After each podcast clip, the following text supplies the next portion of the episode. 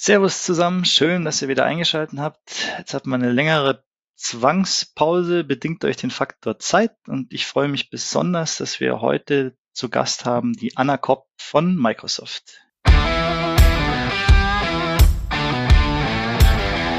Hallo im Feierabend mit Ingram Micro und Cisco.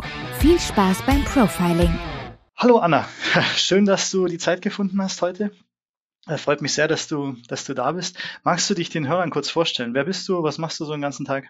Sehr gerne. Ich bin Anna Kopp. Ich arbeite bei Microsoft. Ich bin Head of IT, IT Director, CIO, CIOse. Äh, beliebtes Kind hat viele Namen. Und ähm, weil das nicht genug Arbeit ist, bin ich auch Niederlassungsleitung für das große HQ in München.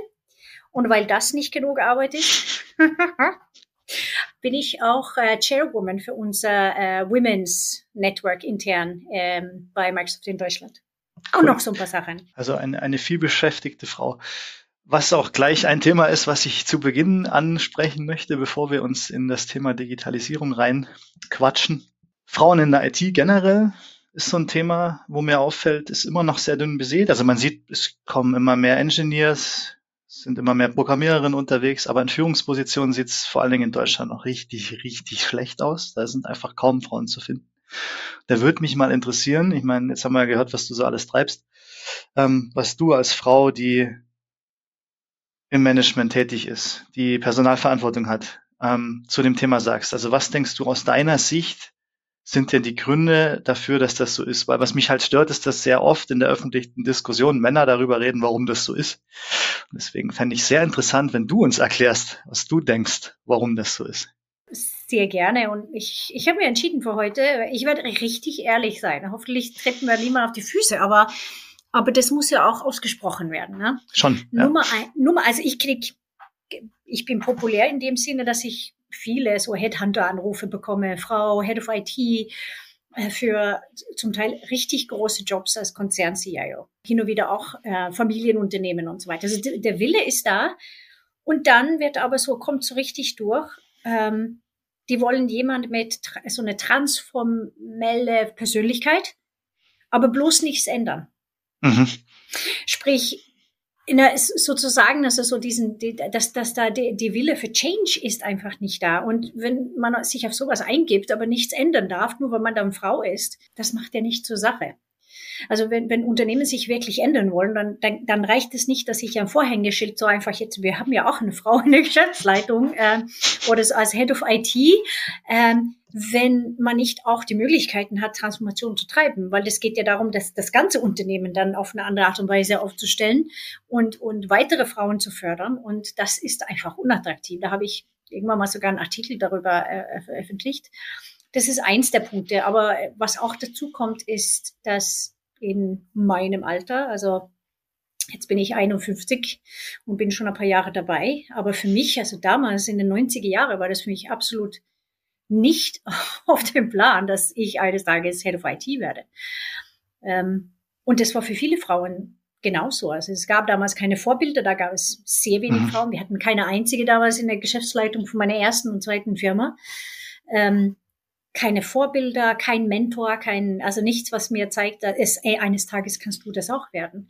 Und das war ja für alle Frauen damals so. Das bedeutet, heute leiden wir darunter, dass vor 20, 30 Jahren einfach nicht genug gefördert wurde und als Frauen eingesetzt wurden. Also für mich eine Zeitfrage, dass mhm. in 10 oder 20 Jahre äh, wird es anders aussehen. Und deswegen ist es für mich so wichtig, Vorbild zu sein dass ich mich auch sehr viel zeige, aber auch, dass ich darüber spreche, damit andere junge Frauen auch denken, wow, auch ich.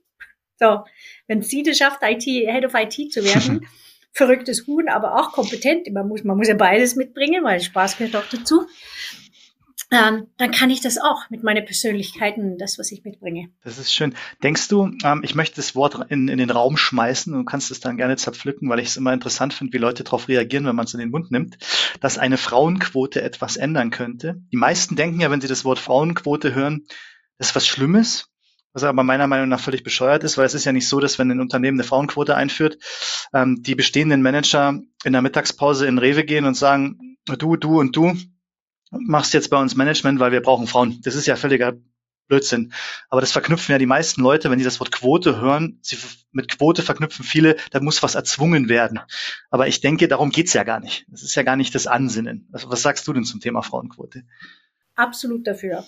Und ja, muss erzwungen werden. Das ist ja so, dadurch, dass es nicht genug Kandidatinnen und also, also Kandidatenpool auf dem Markt gibt, bedeutet für, für IT-Rollen das meistens so auf einer Ausschreibung, da kommen dann 99 Prozent äh, männliche Bewerbungen.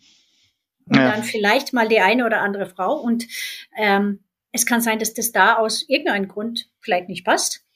Und die meisten Unternehmen machen aber dann der, der, der easy way out und sagen, okay, die Frauen, das hat leider nicht gepasst, dann nehmen wir einen von den anderen Kandidaten. Aber eine Quote zwingt dann, also durchaus, er zwingt es was, und zwar, dass man weiter sucht. Ja. Weil irgendwo muss man einfach diese Balance auch, auch ähm, hinbekommen, dass wir 50-50 oder zumindest so 60-40. Ähm, in Island zum Beispiel ist es ja umgekehrt, dass die jetzt eine Männer- und Frauenquote haben, äh, weil die zum Teil so viele Frauen hatten, dass, äh, dass das umgekehrt war. Also die haben mhm. gesagt, es soll immer so eine Mischung so 50-50 oder maximal 60-40, damit es nicht so ein, ein Monopol sich bildet. Und zurück zu, was ich vorher gesagt habe, dass der Grund ist, wir brauchen Vorbilder. Ja.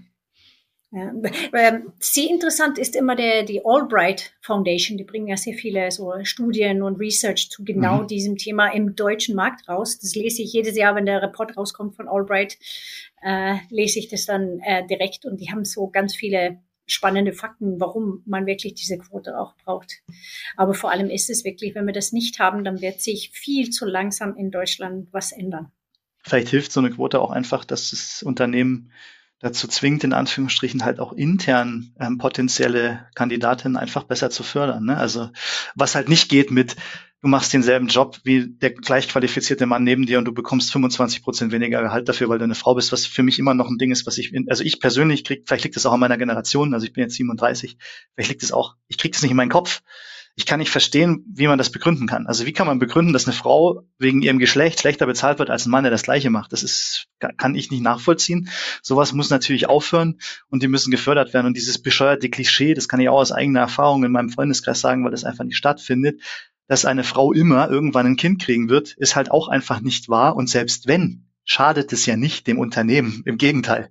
Ja, also das ist doch eigentlich völlig absurd, so zu denken. Also ich, Deswegen kann man nur sagen an alle Zuhörerinnen, die da sind, hört zu, was die Anna sagt. Nehmt euch die Anna als Vorbild und die anderen Frauen, die man finden kann. Sie sind ja da.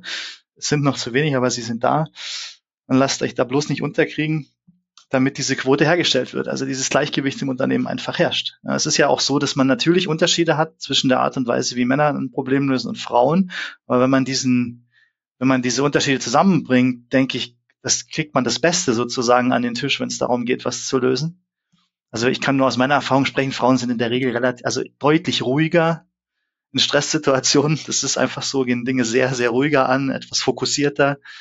Ähm, also ich nehme mich da als Mann selbst auch nicht raus. Man wird schneller ein bisschen lauter, man springt schneller von dem Gedanken zu dem Gedanken. Wenn man aber mit einer Frau drüber spricht, merkt man relativ schnell, dass die da eher einen roten Faden zieht und das ein bisschen entspannter macht. Also ich denke, eine, eine Unternehmenskultur kann es nur gut tun, wenn wir diese Balance endlich schaffen. Wie ist das bei Microsoft? Also wie, ist, wie siehst du bei euch die Unternehmenskultur? Was das Thema angeht, ist da noch Arbeit da oder seid ihr auf einem guten Weg oder wie würdest du das, zumindest in Deutschland sage ich jetzt mal, was ja dein, dein Heimspiel ist sozusagen, betrachten? Tatsächlich auf einem guten Weg in Deutschland, da wir bei 50-50 sind in unser Leadership-Team. Sogar, mhm. sogar eine mehr, wenn ich mich recht erinnere, muss mal durchzählen, aber ähm, wir, unsere letzte zwei Geschäftsführerinnen ähm, also jetzt Marianne Janik, davor Sabine Bendig. Also wir haben zwei Frauen jetzt nacheinander gehabt, die einen Bombenjob machen bei uns. ähm, das sorgt ja natürlich schon äh, von vorne an dafür an, dass eine ganz andere äh, Note dann halt dabei spielt in diese ganze Position, also immer wieder wechselnd, äh, so Head of äh, Solution Sales oder unser ehemaliger CFO. Wir haben auch, es gibt ja auch andere Diversität. Es geht ja nicht nur um Frauen. Ähm, wir brauchen auch andere Perspektiven. Deswegen ähm, Menschen von also aus andere Ethnizitäten und so weiter. Also es, ist, es gibt ja wirklich äh, Research, was auch sagt, dass da je diverser das Team, desto mehr Spaß und desto be besseren Outcome. Die Qualität steigt. Absolut. Weil mehr Ideen, mehr Innovation, ähm, wir haben zum Beispiel hier, hier ist eine kleine so Fun Fact Story, was wir vor ein paar Jahren gemacht haben. Wir hatten, manchmal hatten wir so, so ein Offsite, wo einfach so die Stimmung, wo alles einfach nur so bombig klappt und so euphorisch, diesen einen Tag, woran man sich jahrelang erinnert, weil es einfach nur so toll war. Ähm, und das war fünf Jahre her. Und wir sind drauf gekommen in so einem Workshop, so was wir brauchen ist, also auf Englisch, have more crazy ideas, ask more stupid questions. Weil das ein bisschen typisch so für Deutschland ist. So, hey, ich habe eine Idee und was ist denn alle lachen und sagen, das geht nicht. Und dann wirst du mhm. zerrissen. Ich gehe lieber zurück in mein Kapuff und ich entwickle und denke alles durch bis zu 80 Prozent. Das ist so, dieses typisch German Engineering hat manchmal ein bisschen Nachteile, weil wir haben keine gute Fehlerkultur. Das stimmt, und ja. Mit einer guten Fehlerkultur kriegst du auch viel mehr Ideen. Es ist ja, so geht's nicht, aber vielleicht könnte man das so machen. Ähm, oder gerade diese, diese dumme Fragen, man sagt, oh, warum hat sie, warum hat keiner diese Frage gestellt? Man, man macht was und will es rausbringen und keine kauft, und man kommt, oh, ups, ja, stimmt. Und wenn man dann signalisiert als Gesamtkultur, wenn jemand sagt, hey, I have a stupid question or here's a crazy idea, dass alle nicht sofort in den Mindset fallen, Lücken zu finden, so Glas halb leer und warum das nicht ja. geht, sondern in ein Mindset fällt, oh, was kann man daraus äh, gemeinsam machen? Dann hast du eine viel bessere Kultur, weil man in einen kreativen Modus dann springt, obwohl es eine dumme Frage ist. Aber manchmal können dumme Fragen echt wirklich sehr viel, sehr viel Geld sparen. Das stimmt, ja. Hätte bloß jemand halt die Frage gestellt, aber man hat sich nicht getraut, weil es war ja vielleicht eine dumme Frage. Sprich, gute Fehlerkultur, egal jetzt welche versus Gender, ist ja auch so eine Sache, was, ähm, äh, was Diversität ja als, als Outcome hat. Absolut, also eine diverse Kultur, was, was, der um, was den Umgang mit Problemlösungen angeht, auf jeden Fall. Und auch die, auch ein typisch deutsches Problem, die meisten Leute haben immer Angst vor Veränderung. Warum soll ich jetzt was anderes benutzen? Seit 20 Jahren geht es doch, ja, aber es funktioniert nicht mehr so, wie es müsste. Ja, das ist aber egal. Und ich will mich dem, das ist, das, das stimmt. Aber es ändert sich in den letzten Jahren. Also das ist wahrscheinlich auch ein Grund, warum ich mich in der IT so wohlfühle. Also bei mir ist es auch so, also ich bin sichtbar großflächig tätowiert und dann hast du den Bart und das war vor zehn Jahren ist das schon noch ein Thema gewesen. Ja, da haben viele gesagt, du zieh mal lieber ein langhemliches Hemd an beim Kundentermin. Wer weiß, wie der CEO reagiert, wenn er dich so sieht. Und mittlerweile habe ich eher das Gefühl, dass die Leute das witzig finden, weil sie sofort sagen, ah, das ist der Pre-Sales Engineer, oder? Also weil sich das so geändert hat, ne? weil man, man trifft immer mehr Leute, die so drauf sind wie man selber und das wird akzeptiert. Das hat natürlich auch viel mit dem Fachkräftemangel zu tun, denke ich, weil man halt nehmen muss, was, was verfügbar ist und weil die Leute halt eben nicht ähm, sich davon abschrecken lassen, mehr wie das Äußere von einem ist. Und das finde ich auch interessant, weil man das in vielen Stellenausschreibungen mittlerweile sieht, Shaw, SEO Inc. und man macht dir keine Gedanken und so weiter. Und das, das finde ich eigentlich ganz cool. Und auch ich habe das mal gehabt, also ich auch äh, tätowiert und auch noch Biker. Und es gab mal Zeiten, na, dass, da habe ich auch gedacht, ich muss das verstecken, aber es, es tue ich nicht mehr, weil ähm, es ist ja so, ich mache ja auch, also mit oder ohne Ink mache ich, es, es hat ja nichts mit meiner Kompetenz zu tun. Und was dabei sein. rauskommt, also mein Outcome, mein, mein, mein Qualitäten, das, was ich äh, leiste und liefere, ähm, ist vielleicht sogar ein bisschen besser, weil ich genauso sein kann, wie ich will. Und ich muss mich nicht verstellen. Ja. Dann kann ich mich darauf fokussieren, meinen Job richtig gut zu machen und meine Persönlichkeit reinbringen. Ja. Wenn du dich wohlfühlst, arbeitest du einfach besser. Das ist, denke ich, auch das, was die Leute lernen müssen. Dass sich Leute, die für einen arbeiten, ihre Arbeit am besten dann machen, wenn sie sich im Job auch wohlfühlen können, sie selbst sein können und sich nicht irgendwie verstellen müssen. Ähm, da, das ist definitiv so. Ja. Wo wir gleich zu einem Punkt kommen, der mich auch interessiert. Ähm, es geht ja jetzt schon eine Weile durch die Presse, ihr werdet für einen nicht unerheblichen Betrag Activision Blizzard akquirieren. Da würde mich tatsächlich interessieren, was verbirgt sich dahinter? Also wieso ausgerechnet dieses Unternehmen? Ich habe, ich vermute ja, also ich habe mich jetzt da nicht groß reingelesen, es steht nur im Raum, dass ihr da mit Sicherheit ähm, das Thema Digitalisierung in einem ziemlichen Fokus habt, wenn ihr euch die schnappt. Und dass es euch nicht unbedingt darum geht, dass ihr dass morgen unter Diablo 4 Microsoft als Entwickler steht, sage ich jetzt mal, sondern euer Ansinnen, diese Company zu übernehmen, ist sicherlich ein anderes. Ähm, kannst du dazu ein bisschen was sagen, was das, warum ihr ausgerechnet euch dafür entschieden habt und auch so viel Geld investiert? Weil ich meine, 60 Milliarden sind, glaube ich, stehen im Raum, gell? Habe ich es richtig im Kopf? Das ist eine sehr hohe Summe auf jeden Fall. Wenn man jetzt schaut auf unser wie wir uns gewandelt haben über die, über die ganzen Jahre und wo wir uns fokussieren. Microsoft ist ein Business. Klar. Ähm, und, und, ja, Produkte kommen und gehen. Nokia war zum Beispiel sowas, wo wir versucht haben mitzuspielen, aber das, da war einfach der Markt belegt. Ja. Und äh, hat sich einfach, es hat mir gekostet, versuchen die, die Windows Phones dann äh, zu behalten. Es ist schade, weil ich habe meins sehr gern gemacht. Ich fand es toll. Ja. Und wir haben ja so einige große Acquisitions, die echt spannend sind. LinkedIn zum Beispiel als Network ja. ist, ist unglaublich erfolgreich. Und jetzt gerade, und so im Nebensatz hier, äh, da bin ich gespannt, wie LinkedIn gegenüber mit Twitter dass Elon ah, Musk stimmt, jetzt ja. gerade mhm. jetzt äh, tatsächlich da eine Übernahme macht für 43 Milliarden, diese Netzwerke und wie das für äh, sich für Kommunikation und Medien sich auswirkt. Also Free Speech und, und Good Media und Fake News. Ja. Ähm, wir versuchen ja LinkedIn tatsächlich, da habe ich selber mitgewirkt, also eine sehr clean Plattform. Mhm. Und ähm, also wie gesagt, sehr erfolgreich.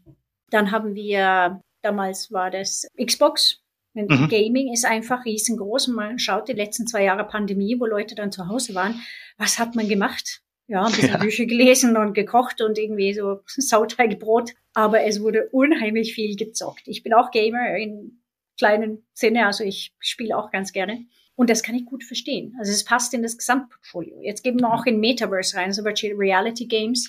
Aber Xbox als Gesamtplattform hat ja auch Unique Users. Also es äh, mehrere hundert Millionen Users. Das ist einfach ja. eins der Zukunftsprojekte. Gaming geht nicht weg. Es gibt Produkte, die kommen und gehen, zum Beispiel iPod. Wer hat denn heute einen Music Player? Niemand. Aber ja. Spiele, also Spiele als Spieleentwickler gegenüber einfach da die Hardware und das Betriebssystem, was damals der Xbox war, mit so ein paar Spiele. Wir hatten ja keine Game Studios. Minecraft ja. etc. kamen da, dazu.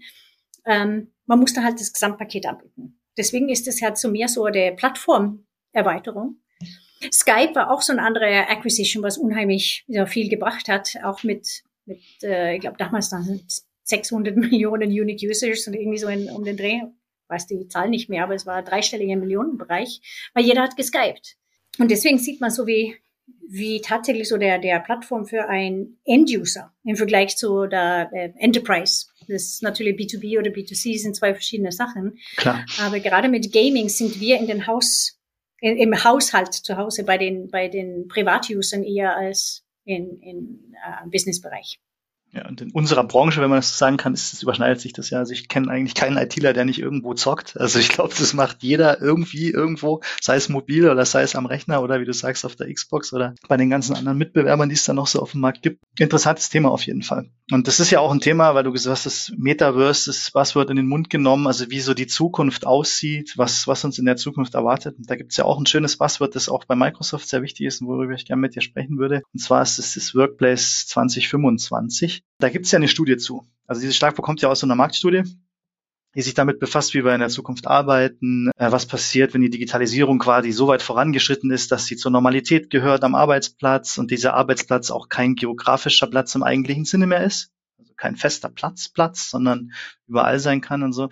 Ähm, und da ist halt die Introduction von dieser Studie ist, ähm, the year is 2025 Anna, a UK-based scientist for the retail sector, wakes up at 6 a.m., was mich gleich zum Schmunzeln gebracht hat, weil eine der Protagonistinnen auch noch deinen Namen trägt. Also wenn ich jetzt die Microsoft Anna frage, wenn sie 2025 aufwacht und sich auf den Weg zur Arbeit macht, vielleicht nicht unbedingt um 6 a.m. in der Früh, sondern zu einer etwas humaneren Zeit. Ähm, was ist dieses Schlagwort? Was macht es für dich aus? Was macht es für Microsoft aus? Was ist eure, wie, wie ist die Vision, mit der wir leben werden?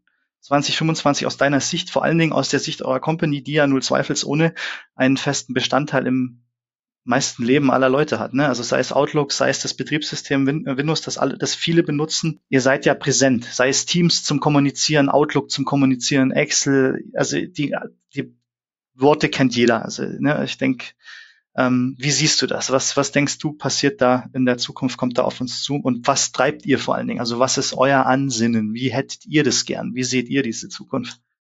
Super spannende Frage, weil ich, also, und ich bin genau die Richtige zu fragen, ähm, weil ich ja, wie gesagt, so IT und auch Niederlassungsleitung bin, sprich, ich befasse mich auch mit Räumlichkeiten und wie wir miteinander in diese Räumlichkeiten umgehen, genauso wie die Technologie. Und ich würde sagen, im Moment 80 Prozent meiner Arbeit ist, ist Hybrid Work, New Work. Und ich habe irgendwie vor einer Zeit so auf YouTube so ein alter Vortrag von mir auf den Fujitsu Days draußen auf der Messe.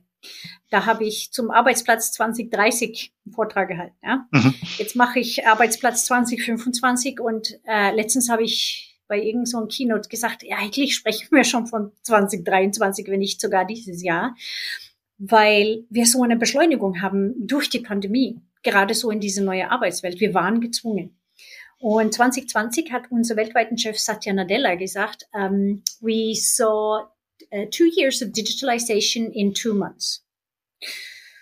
Und Kunden haben uns kontaktiert, also und sagt, wollten mit uns sprechen, aber nicht über unsere Produkte, nicht Verkauf. Ich weiß, was ihr für Produkte habt. Erzähl mir, wie ihr arbeitet. Also wir haben jetzt ein ganzes Team, wo ich da auch drin sitze. Also mein Org heißt nicht mehr IT, sondern wir, wir heißen Employee Experience und befassen uns zum größten Teil damit, also mit den Tools und wie wir arbeiten, weil das gehört so eng zusammen. Und wir haben angefangen, dieses Storytelling zu machen. Wie, wie konnten wir so schnell weiterarbeiten? Und ja, wir haben die Technologie dafür, aber wir hatten auch das Mindset schon. So, in, in Deutschland schon seit 2013, 2014 eine mhm. Betriebsvereinbarung mit, mit dem Betriebsrat. Das ist so eine Sache, das muss einfach dann Klar. auch äh, genau ausgearbeitet werden. Wir haben Vertrauensarbeitszeit, Vertrauensarbeitsort wirklich seit mehreren Jahren und sind gewohnt, so zu kommen und zu gehen, wie wir gerade wollen und wie es bei uns im Leben passt. Und ähm, es gibt viele Gedanken dazu, wie warum soll ich arbeiten, wenn jemand anders gesagt hat, von 9 bis 18 Uhr, weil es Kernzeiten sind? Ja, es gibt einen Grund dafür, nämlich Kontaktierbarkeit für einen Kunden und dass alle so ungefähr gleichzeitig arbeiten, ist, ist vorteilhaft. Mhm. Aber ich muss das ja nicht jeden Tag machen, sondern wenn ich hin und wieder mal abends oder so, es gibt Leute, die sehr zum Beispiel sehr, sehr viel besser leisten, weil ich so Nachteulen sind. Die ja. hocken nachts zum Programmieren und dann machen die ihre beste Arbeit. Andere sind so äh, nicht Nachteulen, sondern äh, Morgenvögel. und machen morgens ihre beste Arbeit. Ähm, ich bin so irgendwo dazwischen. Und das ist so eins von den Kernzeiten. Was ist, wenn ich Leute dann ihre Arbeit machen lassen wenn die da am besten leisten, weil die einfach so vom, vom, vom Typ her so sind und wo es am besten im Alltag integriert ist. Weil ja. jeder ist ja auch glücklicher, wenn die keinen Stress haben, dass, oh, und ich muss auch noch Kinder abholen, oh, und zu spät vom Kunden und ich kann doch nicht einfach gehen. Es gibt so viele Aspekte.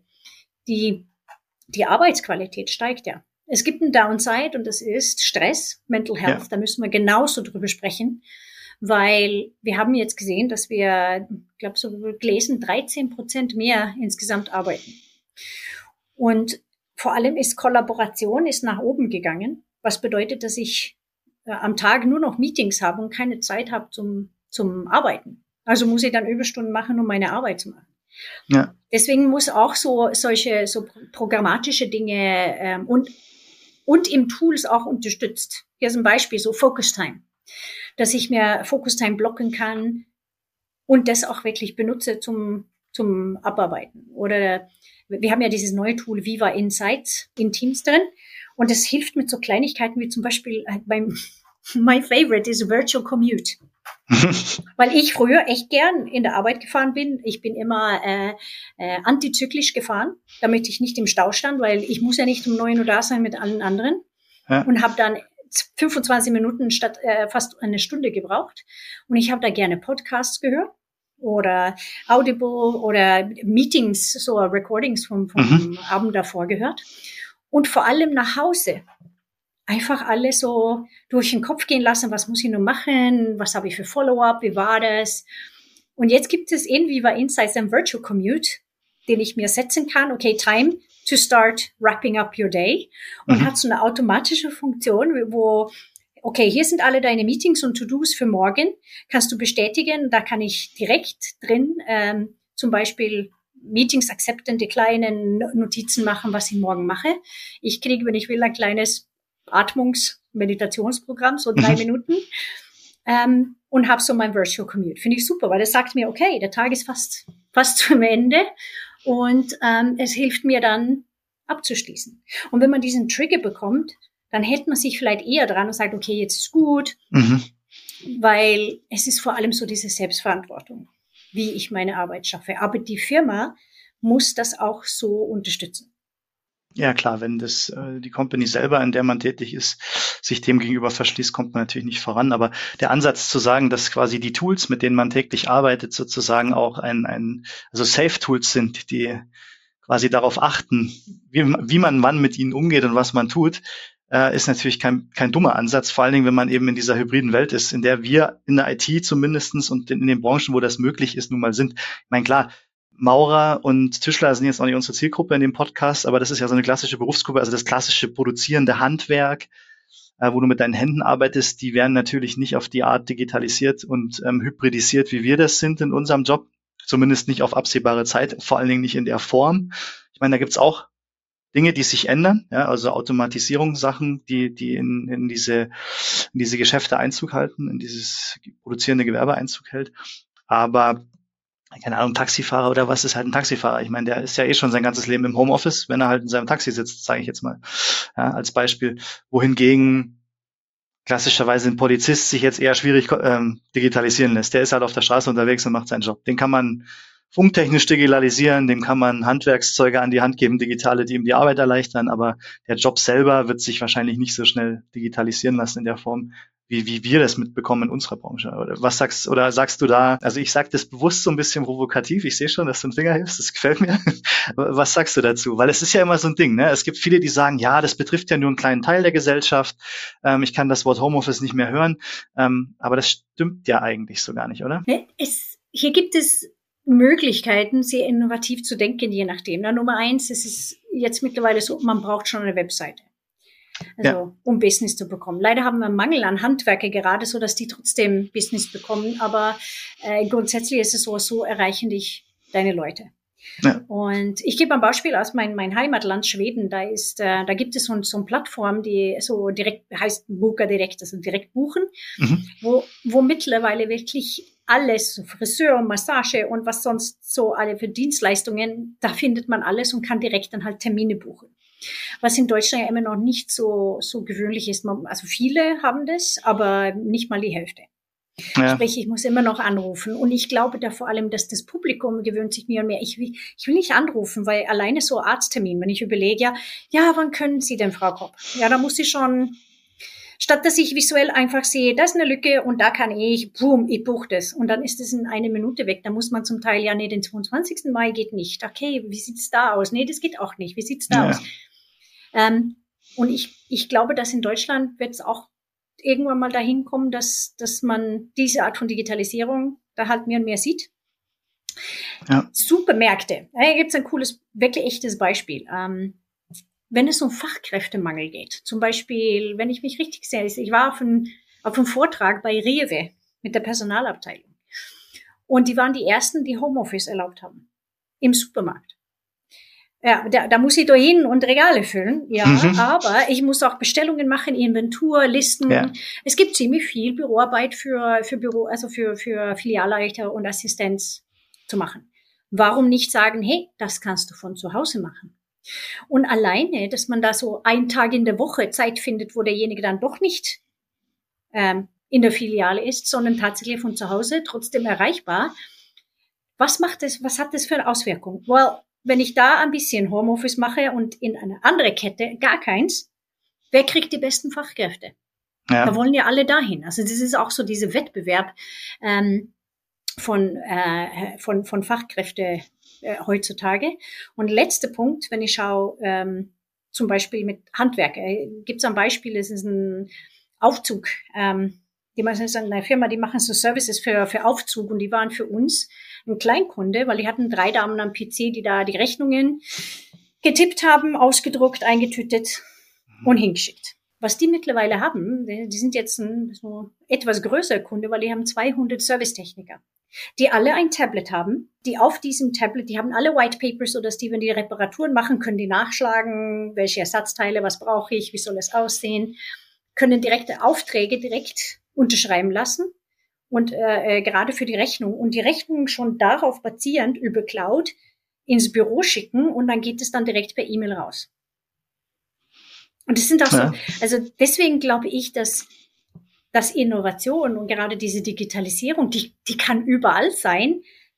Und ich glaube, das wird diesen, diesen Competitive Absolut. Edge, weil Fachkräfte nochmal, wo wollen junge Leute irgendwann zukünftig eine, eine Lehre machen und sich einbringen? Wahrscheinlich da, wo es modern zugeht deswegen sehe ich schon durchaus, dass das Mittelstand, ähm, also wer, wer bereit ist, sich auf diese Reise zu gehen, wird möglicherweise mehr Business, vielleicht nicht immer mehr Anfragen bekommen, aber mehr abarbeiten können, weil die die Leute dazu haben. Weil da werden die junge Talente hingehen. Das stimmt. Das ist bin ich absolut bei dir. Das ist auch schön, dass wir das in dem Zusammenhang mal ansprechen, weil wenn man das Thema Fachkräftemangel in den Mund nimmt, denken die meisten Leute, im, also der erste Instinkt ist daran zu denken, ja, Fachkräftemangel, da geht es um hochspezialisierte Akademiker in Physik, Chemie und IT.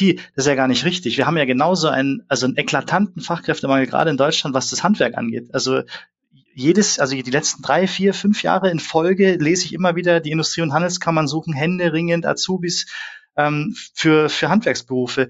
Und ähm, dann gibt es natürlich immer die Diskussion, woran liegt es? Natürlich, klar, viele wollen studieren und wollen zu Microsoft oder zu Google oder zu Cisco oder zu Hewlett Packard, zu den großen Technologietreibern, zu Apple, zum Elon Musk in die Fabrik, was weiß ich. Aber das ist ja auch nur ein Teil. Es ist ja nicht so, dass es das bei allen so ist. Und das, ich glaube, das ist genau das, was du sagst. Das Problem ist, man muss ihnen die Möglichkeiten geben. Und ich meine, ein Handwerksberuf zum Beispiel kann auch akademisch wertvoll für jemanden sein, der sich bilden will in einem Bereich, der ihm Spaß macht, weil er ja einen Meister machen kann, zum Beispiel. Ja, also ich meine, wenn du einen Meister machst, dann, dann hast du ordentlich was äh, vorzuzeigen, wenn du das geschafft hast, so wie wenn jemand einen Doktor macht oder wenn äh, jemand studiert und als Programmierer zum Beispiel bei euch anfängt. Das ist ja so, ich sag mal, ihr seid ja immer noch als Software-Company ich weiß nicht, ob ihr das größte, aber zumindest eins der größten Unternehmen, was das Thema Software angeht, seid definitiv ihr.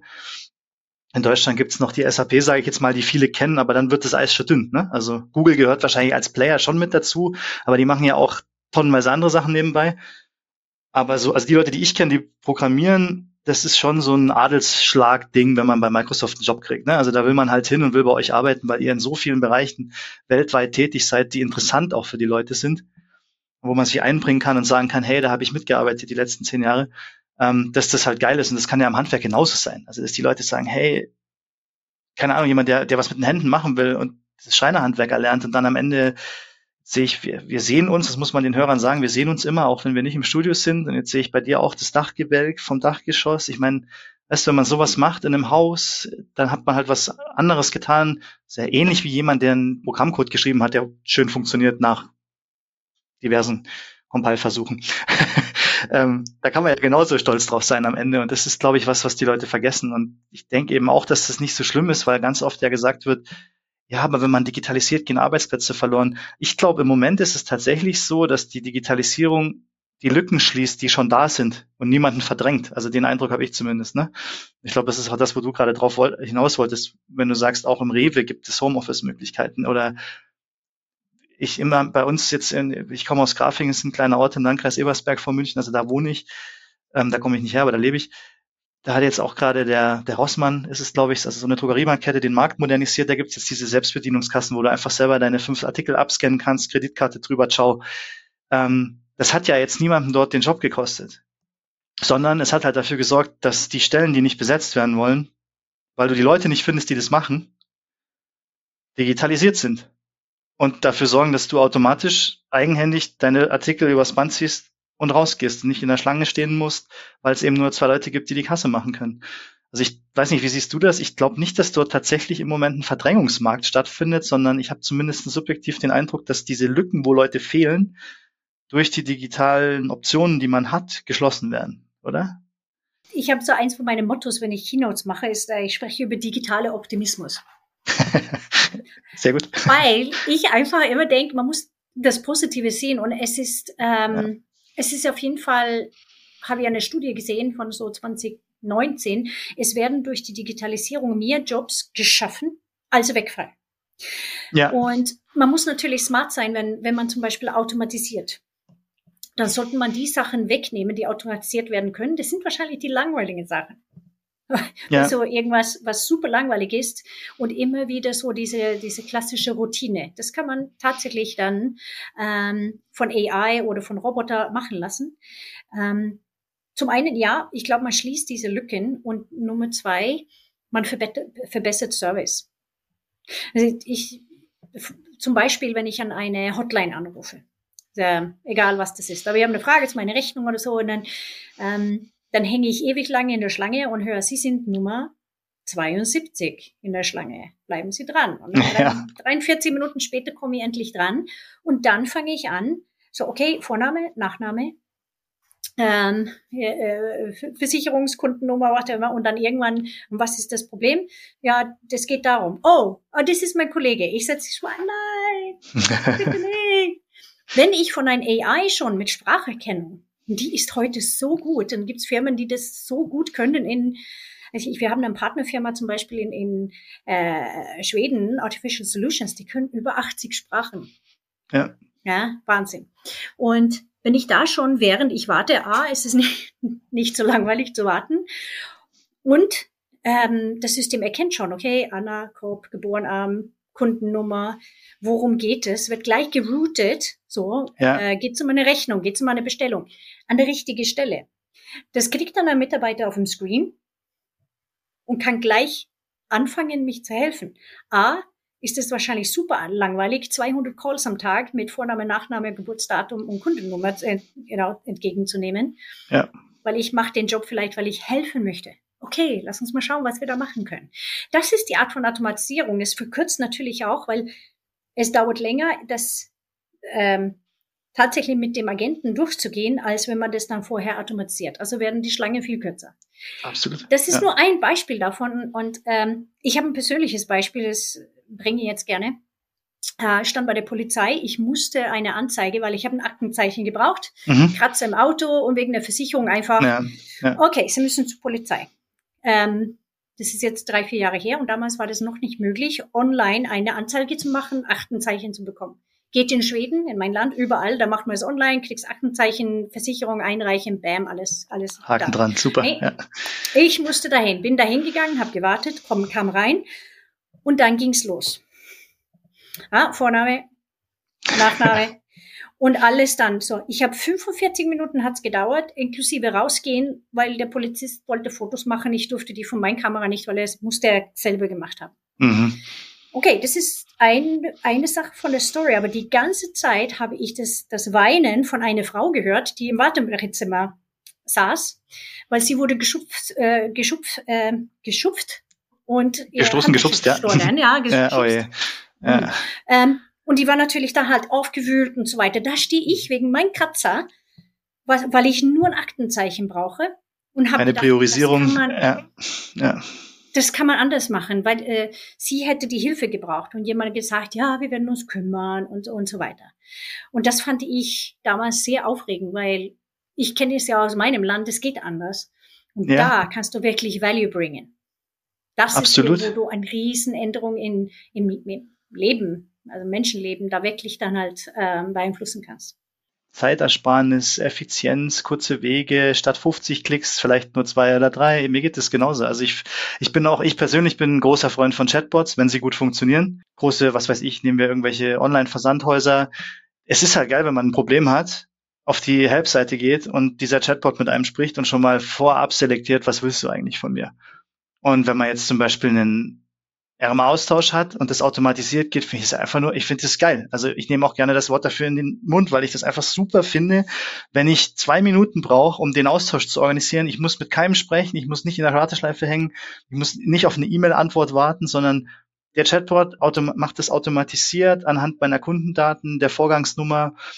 Ich gebe die Seriennummer vom Gerät ein und dass es geht. Zwei Tage später ist mein Austausch da. Das ist einfach nur, das ist brutal. Und das Ding ist, das Ding ist, und da will ich, das ist ja auch so ein Thema, ihr seid ja auch, ihr bietet Cloud-Plattformen an, Azure, ihr seid Cloud-Hoster, ihr bietet den Space, den Platz an in der Cloud, um dort seine Daten abzulegen für Leute, die kein eigenes Rechenzentrum betreiben können, wollen, sich das leisten wollen aus diversen Gründen. Ich verstehe auch, das ist auch so ein Thema Deutschland, ich verstehe das halt auch nicht, ja. So viele kleine Händler, sind wir wieder bei dem Thema, was wir vorhin schon haben, wo du gesagt hast, Webauftritt ist nötig und so weiter, beschweren sich über den großen Riesen den wir alle kennen, der mit A anfängt, dass sie keine Chance haben. Ähm, aber das liegt ja an den meisten selber, weil ich meine, wieso haben die diesen Auftritt nicht? Man kann das automatisieren, wenn man ein gutes Shopsystem laufen hat, wenn man, du brauchst keine Service-Mitarbeiter, die teuer sind oder die du auslagern musst in irgendeinem anderen Land, wenn du eine, in, einem, in einem kleinen Rahmen eine Automatisierung mit solchen Chatbots realisierst, ähm, hast du dieses Problem einfach nicht. Du brauchst halt nur jemanden, der dir diese Möglichkeiten zur Verfügung stellt. Ne? Also. Das stimmt, also gerade gerade so diese so versuchen kleinere Läden dann zu, zu unterstützen. Ähm, ja. Gerade Online-Shops. Es ist es ist echt nicht so, also Unicorn von Technology, was dahinter steckt. Mir ist ein Gedanke gekommen, du hast vorher Supermärkte ge äh, gesagt, mhm. jetzt die ersten, so mit Selbstscanning. In, in, in Schweden ist das tatsächlich auch so seit Jahre. Ich habe überall eine Karte. Und zum Thema Frauen und wieder zurück, also dieses Familie und Beruf zu vereinbaren, mhm. das ist ja auch so eine Sache, dass ähm, wenn du so Selbstscanning-Systeme hast, du kommst ja, kommst ja da viel schneller durch, weil du hast keine Schlange. Die haben ganz viele äh, so, so Terminale, du gehst da einfach nur rein, hast ja. alles schon während der Nehmen genommen, schon gepackt, Swipe, Zahlen, rausgehen. Ja. Ähm, was auch in der Pandemie ist, ist eines der Gründe. Die Weste Schweden war ja ein bisschen weniger betroffen und hatten etwas andere Regelung. Was mir da aufgefallen ist, dass dadurch ähm, hatte ich viel weniger Kontakt mit anderen. Also so dieses so einkaufen gehen. Du stehst nicht äh, am Band und wartest, du musst zwei Meter Abstand halten, ähm, sondern gehst einfach schnell rein, nimmst dein Zeug, gehst raus ganz alleine und, und machst dann Selbstzahlung. Es hat ja viele Auswirkungen so im, im Alltag, ja, um uns dann Zeit für no, interessantere und spaßigere Sachen zu, äh, zu ermöglichen, wenn diese Art äh, von Arbeiten automatisiert ja. werden. Aber ich habe nicht gesehen, dass da, also in, es wurde nicht weniger Personal oder irgendwie abgebaut, weil es ist, wie du gesagt hast, ja, dann, es ist schwer, Fachpersonal zu bekommen. Aber weiterhin gibt es ja da einen Wettbewerb mit anderen. Deswegen bessere Qualität, besseren Service. Ja. Wenn sie alles von sauber machen und bis hin zum Informationstheke, dass die, dass die Kunden das bekommen, was die brauchen und so weiter. Also es gibt so viele. Beratung ist ja, muss ja, findet ja weiterhin statt. Und das ist auch das, wir hatten das Thema Kultur ja schon vorhin, du hast das mit dieser Fehlerkultur gesagt in den Unternehmen. Ich habe in Deutschland den Eindruck seit Jahren, dass wir diese, dass die Innovation bei uns extrem dadurch ausgebremst wird, dass überall so eine Angstkultur vorherrscht. Wenn wir diese Stellrädchen ändern, diese Veränderung kommt, dann verliert vielleicht jemand seinen Job für immer. Wir verlieren, wir verlieren vielleicht Kunden an der und der Stelle, aber es ist ja gar nicht so, sondern das Problem ist ja, dass die meisten Leute einfach ähm, die Vorteile nicht sehen. Deswegen fand ich jetzt gut, dass du Schweden gesagt hast. Ich war vor einer Woche in Norwegen, übers Wochenende, länger verlängertes Wochenende, mit Freunden unterwegs und es ist einfach, du zahlst dort alles, was du bestellst mit Kreditkarte oder über deine Phone-App. Da, da guckt, da will keiner Bargeld. Du gehst, du bestellst dir ein Bier in der Kneipe, ziehst deine Karte drüber und kriegst dein Bier hingestellt. Der Vorteil ist, und der kommt noch dazu, was ich noch viel, viel praktischer finde, wo man eben sieht, was das für ein Vorteil für ein klein, kleines Mittel, also das ist ja nicht mal ein Mittelständler, das sind, das sind kleinste Unternehmen, also fünf Leute, die eine Bar betreiben, ja, was das für Vorteile hat.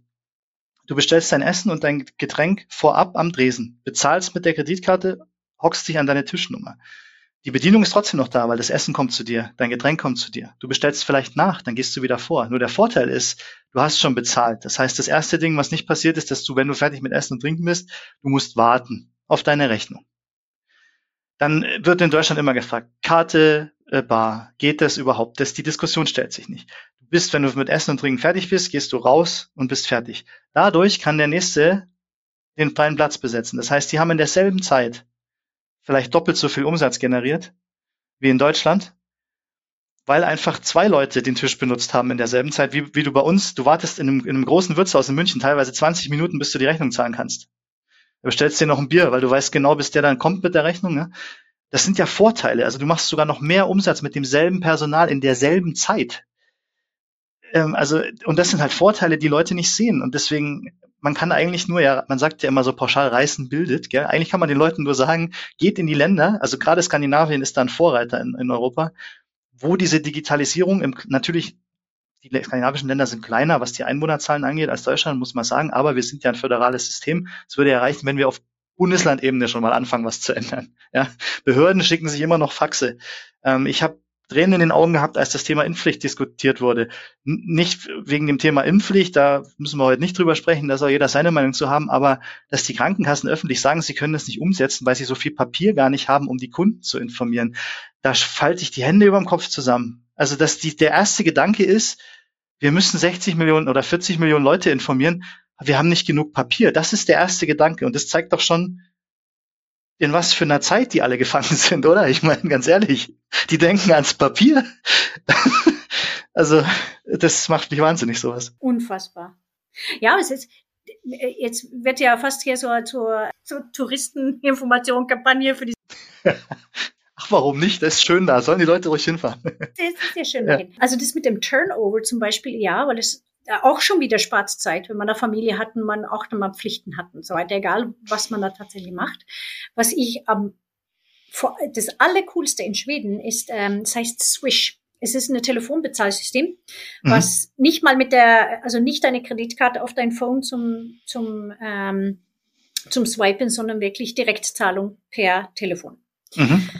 Und zum Beispiel, so wir haben, meine Schwester wohnt draußen auf dem Land und der Nachbar hat Hühner.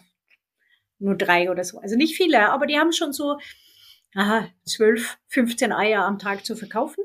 Mhm. Und die haben die in so eine kleine Luke da unten auf der Straße und da hängt ein QR-Code und ich kann einfach so die, oh, sechs Eier direkt vom Huhn, äh, große, kleine, grüne, braune und dann zapp, swish, zahle. Ähm, ein anderer, ein Bauer oben auf dem Berg, der verkauft äh, Brennholz. Mhm. Und da fahren wir äh, hoch, also da ist niemand weit und breit. Das ist einfach nur so eine Scheune. Wir gehen da rein, packen Auto voll, so zählen halt die Tüten durch. Meine Ehrlichkeit ist natürlich so äh, eine wichtige Sache da. Und ich swische dann einfach dann das Geld für ein Holz. Und dann fahre ich nur zwei Kilometer um die Ecke und der kriegt mein Geld. Es erlaubt aber auch so Kleingeschäfte und äh, und das hat man mittlerweile sogar mehr als mit Kreditkarte. Also beim äh, bei Massage oder beim Burgerladen, überall kann man swischen mittlerweile. Und das ist so effizient. Absolut, Klarna ja. Bei uns gibt kommt ja jetzt groß. Klarna kommt, genau. Ja, das ja. kommt auch. Ist auch ein schwedisches Unternehmen, oder? Ja, ja, ja. ja. Also gerade so Pay-Systeme und so ist super spannend, aber ich glaube, das ist, das wird dauern, bis das äh, sich in Deutschland ja, weil es auch bei uns schon so viele gibt. Ne? Also ich meine, wir haben ja Pay PayPal wird von vielen genutzt. Also so im Freundeskreis PayPal ist, glaube ich, das Ding, was die meisten Deutschen kennen. So als so, sage ich jetzt mal, Swipe-Funktionalität, schnell Geld verschieben. Kreditkarte natürlich. Also ich bin auch so, ich habe mich so gewöhnt dran, eine Kreditkarte dabei zu haben. Das ist einfach schön. Ähm, und das macht natürlich Sinn, weil man ja damit auch, das sind ja auch so Sachen, wo ich eben drauf hinaus will, weil ich will halt auch, natürlich sprechen wir natürlich auch über das Große und Ganze und wie das eben Mittelständler und große Unternehmen betrifft, diese Digitalisierung und dass es für die sehr schwer ist, das rumzukriegen. Aber was man nicht vergessen darf, ist, dass die Kleinen ja gar nicht ausgeschlossen sind, weil für die sind ja Systeme da, die ihnen die Arbeit erleichtern sollen. Und dass man eben nicht was weiß ich, ich hatte die Diskussion wieder mit äh, über fünf Bekannten in Kreise, macht einen kleinen Laden auf, schafft sich den Kreditkartenterminal nicht an wegen den Gebühren. Ja, dann scheiß doch auf den Terminal, biet halt eine PayPal-Zahlung an. Also nehme ich jetzt als Beispiel, ja, weil die, mit denen kannst du das machen ähm, und die bieten dir sogar an, mittlerweile Kreditkarten für dich abzurechnen, ohne dass du das machen musst. Ja? Also das heißt quasi PayPal, du kannst ohne einen PayPal-Account mit deiner Kreditkarte die PayPal-Rechnung in Anführungsstrichen von dem Laden, in dem du warst, bezahlen.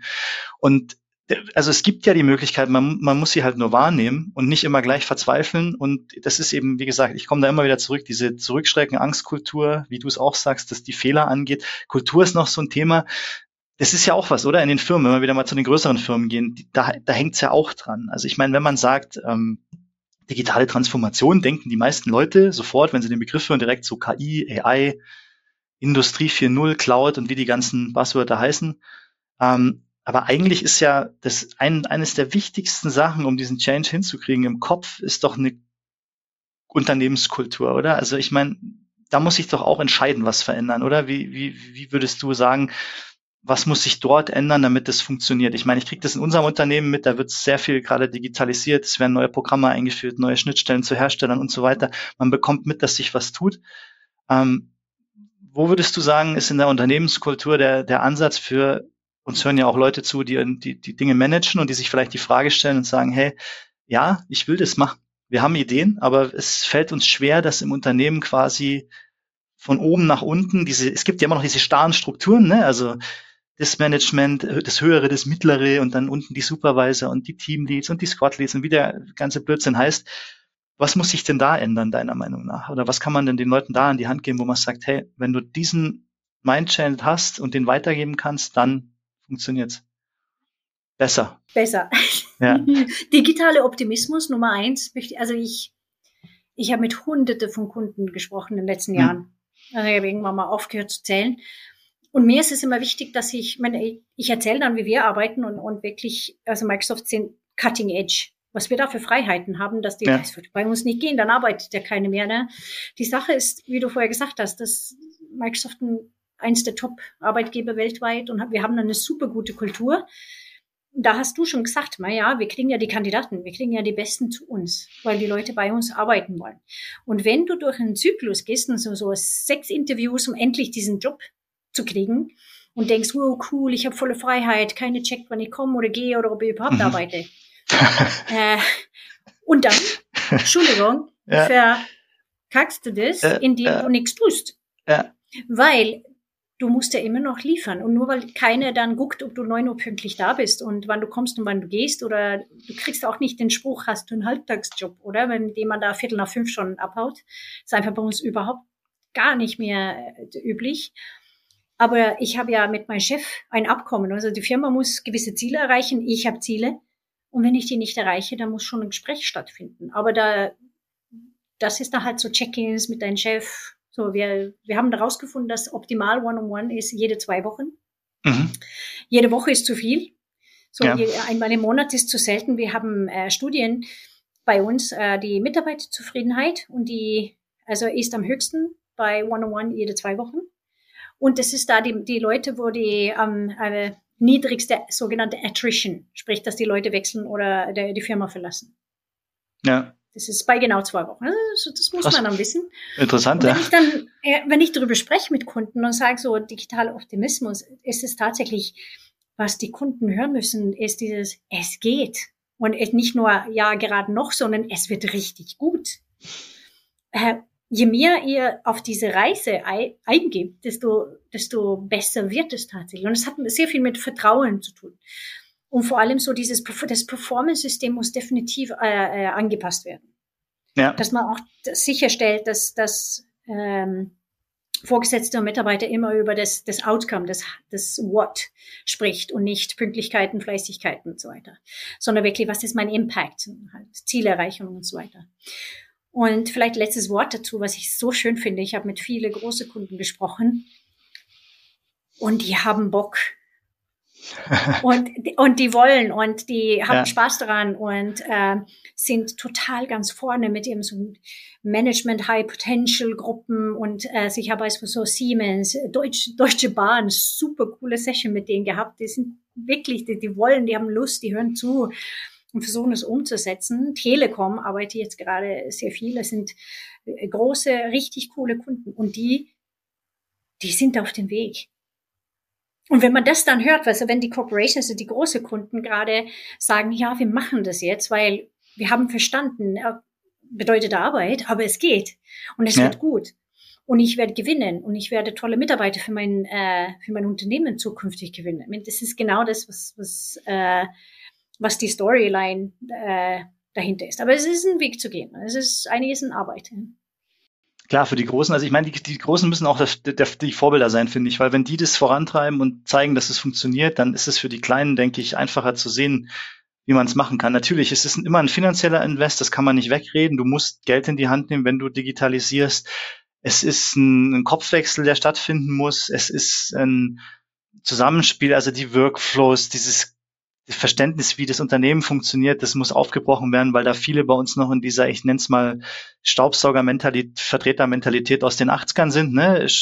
Maßanzug ähm, in den höheren Ebenen, C&A-Anzug in den niedrigeren und alles andere geht nicht und ähm, fester Arbeitsplatz und so weiter. Ich meine, ich denke, da sind wir uns einig, dass das nicht die Zukunft ist und da bewegen wir uns ja auch hin. Das ist wahrscheinlich auch das Einzige, wo man sagen kann, dafür war Corona gut an dieser einen Stelle, wo man wirklich sagen kann, da kann man dann, also ich möchte nicht dankbar sein, dass wir mit dieser Pandemie so lange kämpfen müssen, aber man kann ihm zumindest das als Gutes abgewinnen, dass erstens die Leute überhaupt gesehen haben, es geht, weil viele Unternehmen jetzt über zwei Jahre hinweg gesehen haben, es funktioniert, wenn die Mitarbeiter zu Hause sind, wenn man ihnen vertraut und nicht pauschal sagt, hier fliegt ihr die Hälfte unterm Radar und macht den ganzen Tag nichts. Das stimmt ja nicht. Also viele Unternehmen, gerade in der IT, sind besonders erfolgreich in den letzten zwei Jahren jetzt gewesen weil sie den Schritt auch gewagt haben, diesen, diese Digitalisierung mitzugehen. Und äh, da kann man, denke ich, festhalten, ein bisschen weniger Angst, bisschen mehr Optimismus, um das Wort nochmal in den Mund zu nehmen. Und dann gibt es ja viele Unternehmen wie uns, wie Microsoft, ähm, wie Cisco, für die ich ja bei uns tätig bin, intern quasi, die quasi da sind und helfen. Also es ist ja nicht so, dass man sich selbst überlassen wird und Google bemühen muss, um rauszufinden, was los ist, sondern es sind ja Leute da, die unterstützen. Sicherlich nicht aus Uneigennutz. Also wir alle wollen wachsen und unsere Unternehmen voranbringen, aber das Ziel ist ja am Ende, dass wir das gemeinschaftlich tun, weil was, also keiner hat was davon, wenn niemand da ist, der sich auf die Vision, sage ich mal, und die Strategien, die man im Kopf hat, einlässt und sie dann umsetzt. Ähm, cool. Ähm, ich schaue auf die Uhr und stelle fest, das ist der längste, die längste Aufzeichnung, die ich bis jetzt gemacht habe. Es war, also mir war nicht langweilig, Riesending. Absolut cool, dass du die Zeit genommen hast. Und ich habe mir angewöhnt, dem Gast das letzte Wort zu überlassen, was ich hiermit tue. Dankeschön. Also, ja, mir war auch nicht langweilig. Wir haben ja vieles gesagt, aber also ich, ich möchte dann noch mal am Schluss ähm, digitaler Optimismus. Ich finde es so schön, dass es genau solche Formate wie diese gibt, wo wir einfach auch so auf diese Art und Weise darüber sprechen. Wenn das jetzt nur eine Person so ein bisschen Mut gibt und sagt, ich werde jetzt was ändern bei mir, äh, dann haben wir ja schon gewonnen. Und deswegen finde ich es auch so schön, solche Gespräche zu führen und hoffen, dass wir viele Zuhörer haben. Und ähm, nochmal da unterstreichen, was du gesagt hast. Wir sind ja da zum Helfen. Wenn jemand tatsächlich hier drauf, ey, ich habe eine brennende Frage, die muss ich einfach loswerden, dann würde ich sagen, LinkedIn kontaktiert uns einfach. Mal schauen. Vielleicht gibt es da noch weitere Gespräche.